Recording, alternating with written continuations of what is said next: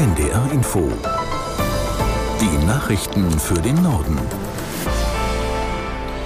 Um 7.30 Uhr mit Michael Hafke. Im Nahen Osten laufen die Vorbereitungen für einen weiteren Austausch von Geiseln und Häftlingen. Die Hamas im Gazastreifen hat eine entsprechende Liste an die israelischen Behörden übermittelt. Aus der Nachrichtenredaktion Christoph Johansen. Auf der Liste stehen laut Medienberichten die Namen von 13 Geiseln der Hamas. Bei acht von ihnen soll es sich um Kinder handeln. Die israelische Regierung hat die Liste geprüft und die betroffenen Familien informiert. Sie wird nun der Hamas mitteilen, welche palästinensischen Häftlinge im Gegenzug freikommen. Anfang Oktober hatten palästinensische Terroristen vom Gazastreifen aus Israel angegriffen und etwa 240 Menschen als Geiseln verschleppt.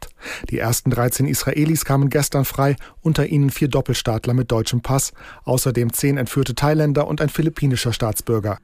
Die Grünen setzen heute ihre Bundesdelegiertenkonferenz fort. Auf dem Programm steht unter anderem eine Debatte über das Europawahlprogramm. Aus Karlsruhe Chris Berdrow. Ein zentraler Punkt im Europawahlprogramm der Grünen ist der klimafreundliche Umbau der Industrie. Wasserstoffnetze, Glasfaserleitungen, Stromtrassen, Schienen und Windparks sollen entstehen, um die Natur zu schützen und um Arbeitsplätze und Wohlstand zu sichern. Umstritten ist, ob sich die Grünen für die unterirdische Speicherung von CO2 öffnen. Wegen möglicher Gefahren für Gesundheit, Trinkwasser und Umwelt hatte die Partei sich bislang dagegen gesperrt. Führende Grüne zeigen sich nun offen dafür, das zu ändern. Die SPD hat Bundesfinanzminister Lindner aufgefordert, die Verlängerung der Energiepreisbremsen bis Ende März kommenden Jahres sicherzustellen.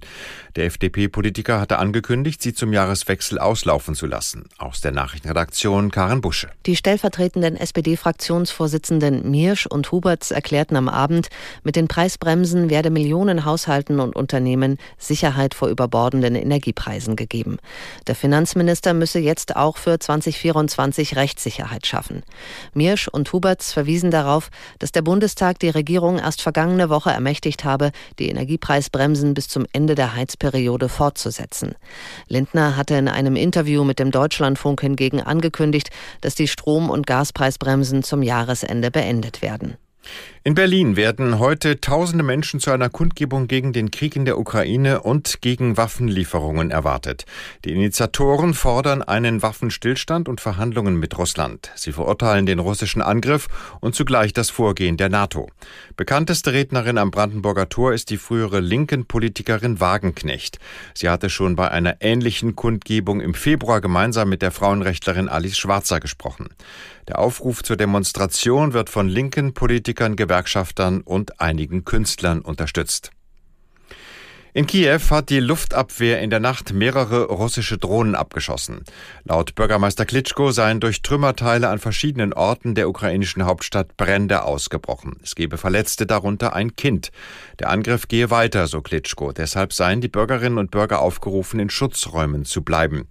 Welche Ziele die russischen Drohnen hatten, ist nicht bekannt. Im vergangenen Winter hatte Russland aber immer wieder gezielt die Energie- und Wasserversorgung in der Ukraine angegriffen, auch in Kiew.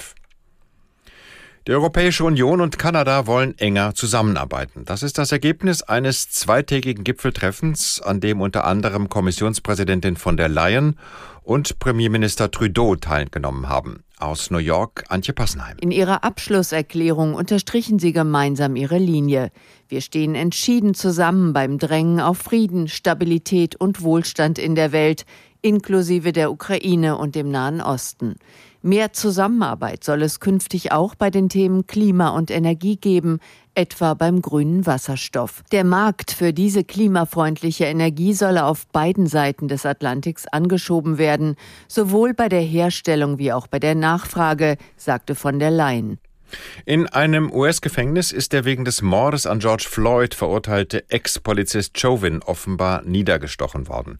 Das berichten mehrere Medien und berufen sich auf eine nicht näher genannte Quelle aus dem Umfeld der Haftanstalt im US-Bundesstaat Arizona. Die Gefängnisbehörde bestätigte einen Vorfall, nannte aber keine Namen. Demnach sei das Opfer mit schweren Verletzungen in ein Krankenhaus in der Stadt Tucson gebracht worden. Sein Zustand sei stabil. Weitere Details und Hintergründe sind noch unklar.